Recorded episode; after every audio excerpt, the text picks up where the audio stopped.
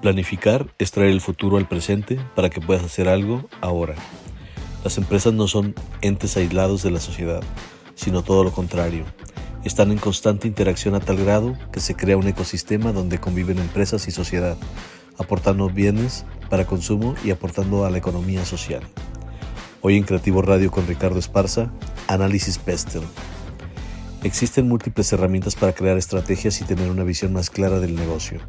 Algunas son de planificación, otras de gestión. Hoy conoceremos los elementos que componen el análisis PESTEL y los componentes son cinco factores, diseñados para analizar el impacto positivo o negativo en un negocio. El proceso comprende en elegir uno de los factores, analizarlo, interpretar su impacto, obtener conclusiones y repetir la selección. Los factores son políticos, económicos, sociales, tecnológicos, ecológicos y legales. ¿Cómo hacer un análisis PESTEL? Veamos a detalle cada uno de los factores. 1. Político. La política y sus gobernantes locales, regionales, nacionales o internacionales afectan a las empresas en la repercusión que tienen en las decisiones, ya que constituye un factor de riesgo o de oportunidad.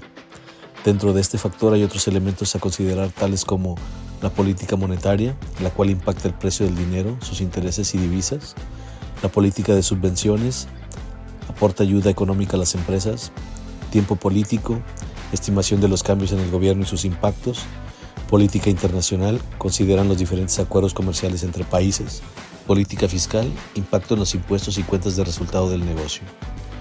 Número 2. Económico. Permite considerar los factores económicos actuales y futuros, por un lado, los factores macroeconómicos tales como la renta nacional, el PIB, las inversiones y las exportaciones. Por otro lado, los factores microeconómicos relacionados con la renta familiar, la inflación, el consumo, el financiamiento, los intereses y las hipotecas. Importante saber que la economía funciona a través de ciclos de expansión y recesión, donde no sabemos la duración de cada uno de ellos. 3. Social. Factores socioculturales que funcionan como tendencias a nivel demográfico, de formación, en el gap tecnológico, en el índice de pobreza y en los sectores y su impacto. 4. Tecnológico.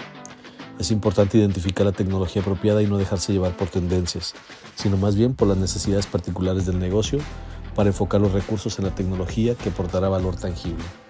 5. Ecológico.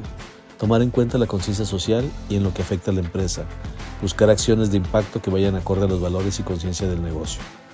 6. Legal. Por último, el correcto enfoque de la normativa legal permite que la empresa se adapte y se mantenga actualizado en las normativas, que permitan estar protegidos legalmente.